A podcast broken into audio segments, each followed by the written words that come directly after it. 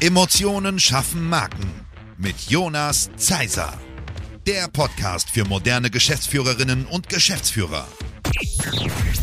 Wie sollen Sie denn eure Expertise beurteilen können, wenn Sie es gar nicht können? Dafür, dafür buchen Sie ja Dienstleister. Alle verdienen Geld, alle sind glücklich. Und man hat sich dort einen Markt geschaffen, der unvergleichbar ist. Ja, das ist tatsächlich das Einzige, was deine Aufgabe ist als Unternehmer. Also plakativ gesagt. Es gibt noch ein paar andere Sachen. Finanzamt beglücken und solche Geschichten, aber du weißt, was ich meine. Was machen denn die anderen? Und was mache ich? Was kann ich machen, was sie nicht machen? Und da kann man sich schon auf den Schenkel klopfen, weil es da draußen einfach so viele Unternehmen gibt, die denken, ja, hat ja immer so funktioniert.